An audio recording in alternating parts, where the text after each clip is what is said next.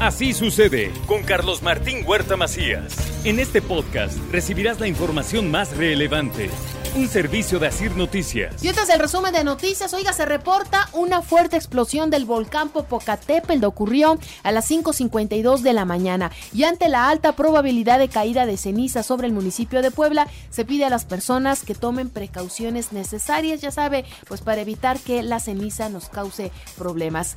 Le comento también que la señora Gabriela Bonilla rindió protesta como presidenta honoraria del patronato del sistema estatal DIF. Un evento fue muy muy emotivo, la verdad es que ahí también se comprometió a dar continuidad al proyecto y destacó la labor que desempeñó la señora Rosario Orozco frente a este organismo. Ella reconozco el gran amor y compromiso que tiene con Puebla, siempre dispuesta a ayudar con el corazón por delante. Gracias, señora Charito, por ser un ejemplo y una guía para mí en este camino del servicio a los demás. Es claro lo que ha hecho al frente de esta institución. Esto es solo un cambio de estafeta y haré valer el trabajo empeñado y el propio gobernador Sergio Salomón Céspedes también destacó el trabajo de la señora Rosario, quien también se dijo contenta de haber estado en esta que es la parte más amable, no el rostro amable que tiene todo gobierno atendiendo a los sectores más necesarios. Todos tienen un compromiso social, un compromiso político. Si ustedes actúan a favor de la gente, la gente va a estar con todos ustedes, sea del partido que sea. Mi esposo nunca distinguió si apoyo a este municipio porque es del partido o no. Apoyaba a todos por igual porque todos tenían un compromiso con la gente. Esperemos todo siga igual. Tenemos un gran hombre en el lugar que quedó mi esposo ahí el reconocimiento de quien fuera eh, la esposa de Miguel Barbosa y ahora por eso es que se tiene que dar este cambio. Le comento en otras noticias que comparte la guava alegría a niños de comunidades del interior del estado. La rectora Lidia Cedillo da el banderazo de salida al convoy de autobuses con más de 14 mil juguetes. Este 6 de enero la Secretaría de Gobernación realizará eh, una jornada de registro de nacimientos. Los interesados deberán asistir a la oficina del registro civil más cercano. También informo que con una inversión de 1.7 millones de pesos, el Ayuntamiento de Puebla inauguró tres calles en Minerales del Sur y Granjas de San Isidro. 2023 estoy seguro que será un año de muchas obras con sentido social. Estas tres obras de calles que estamos entregando son la calle Nevado de Colima, Felipe de Berriozábal y Eucalipto, con una inversión de 1.7 millones de pesos. Estas calles ya forman parte de las 523 que hemos intervenido hasta el día de hoy, entre las que están concluidas y en proceso. El Ayuntamiento de San Andrés Cholula llevó a cabo la inauguración de la Feria de la Rosca 2023 en San Rafael Coma. Oiga, vale la pena, están a muy buen precio, pero también hay de muchos sabores. Se va a realizar del 5 al 8 de enero en la explanada de la Presidencia Auxiliar.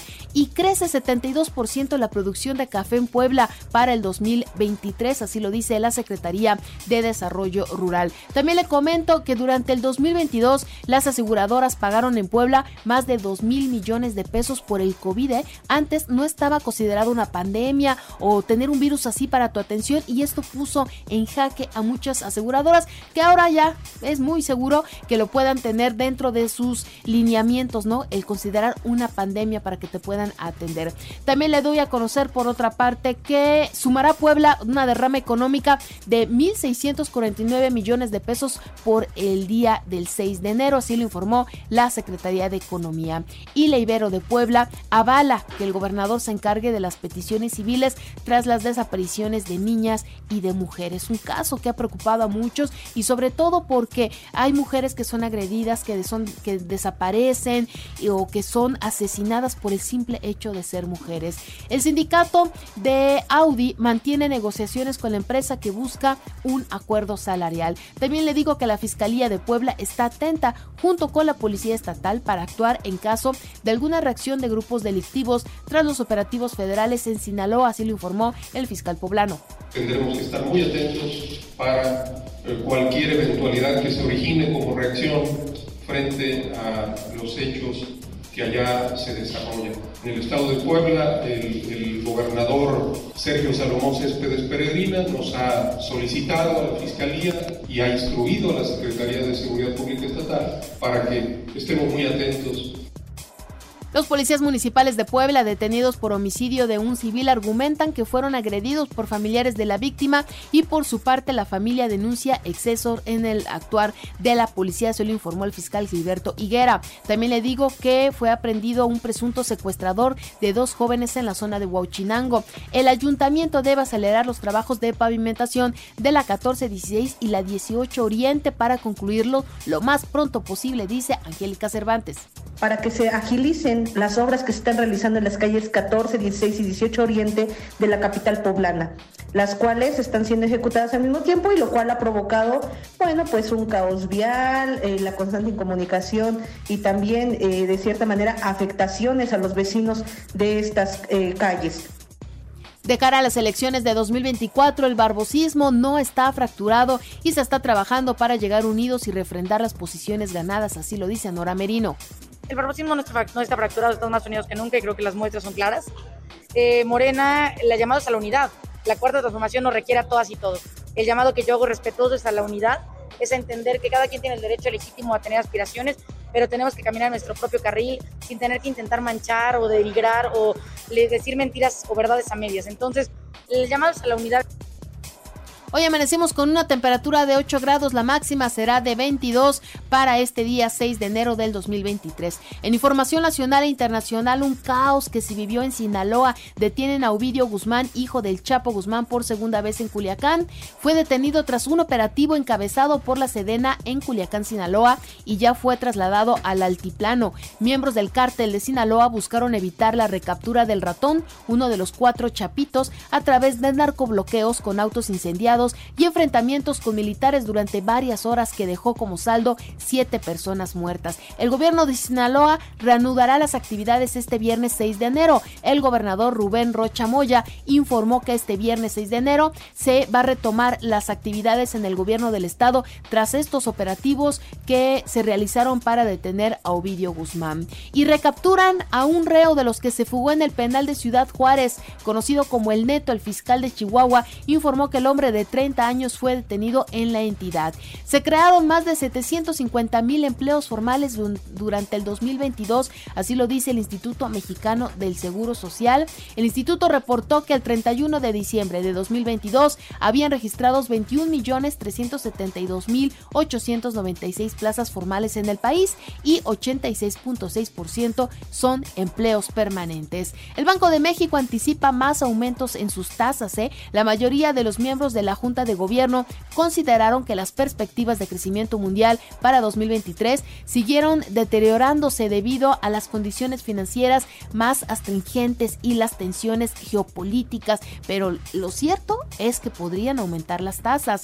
Le comento también que el fentanilo y la migración son temas que Joe Biden va a llevar a la cumbre de Norteamérica. El presidente de Estados Unidos se reunirá con Andrés Manuel López Obrador y el primer ministro de Canadá, Justin Trudeau, para fortalecer las fronteras en las tres naciones. También le informo que Estados Unidos aceptará a mil migrantes por día. Es una nueva política fronteriza. El proceso de ingreso se limitará a quienes cuenten con un patrocinador que ya se encuentre en territorio estadounidense, ya sean individuos o representantes de organizaciones. Y Benedicto, que tu dicha sea perfecta, dice el Papa Francisco. El Papa presidió la homilía para despedir al Papa emérito, fallecido el pasado sábado. Los restos de eh, Benedicto fueron sepultados en las grutas del Vaticano. Y en la información de los deportes, este viernes arranca el clausura 2023. El Necaxa recibirá al Atlético de San Luis a las 19 horas. En más de la jornada 1 del clausura 2023, este sábado el América recibirá al Querétaro a las 17 horas, Atlas a Toluca a las 19 horas, Monterrey Guadalajara 21 horas y Santos Tigres el domingo a las 19 horas. Debido a los acontecimientos de violencia en Sinaloa, el partido entre Mazatlán y el León fue pospuesto en el comienzo de la Liga MX. El Puebla Femenil dio a conocer siete refuerzos de cara al arranque del clausura 2023. Paola Espino, Daniela Ausa, Marisol Luna y Liliana Sánchez destacan en las incorporaciones. La NFL decidió cancelar el juego entre los bengalíes de Cincinnati y los Bills de Buffalo. El juego de campeonato de la conferencia americana podría jugarse en territorio neutral. Los jefes de Kansas City visitarán a los Raiders de Las Vegas este sábado a las 15.30 horas. Los Titanes de Tennessee se medirán a los Jaguares de Jacksonville a las 19.15 horas y los Celtics de Boston superaron 124 a 95 a los Mavericks de Dallas en la actividad de la NBA. Y le recuerdo a todos ustedes que High Radio. Ahí usted nos puede escuchar con toda la información, con todas las noticias. Recuerde que así sucede. Está en iHeart Radio y ahora puedes escuchar a toda hora y en cualquier dispositivo móvil o computadora nuestro podcast con el resumen de noticias, colaboraciones y entrevistas. Es muy fácil. Entra a la aplicación de iHeartRadio, seleccionas el apartado de podcasts, eliges noticias y ahí encontrarás la portada de Así sucede con nuestros episodios diarios. Si aún no tienes iHeartRadio, ¿qué esperas? Descarga y regístrate en iHeartRadio.mx o desde tu celular en Play Store o App Store. Es completamente gratis. Así sucede con Carlos Martín Huerta Macías. La información más relevante ahora en podcast. Sigue disfrutando de iHeartRadio.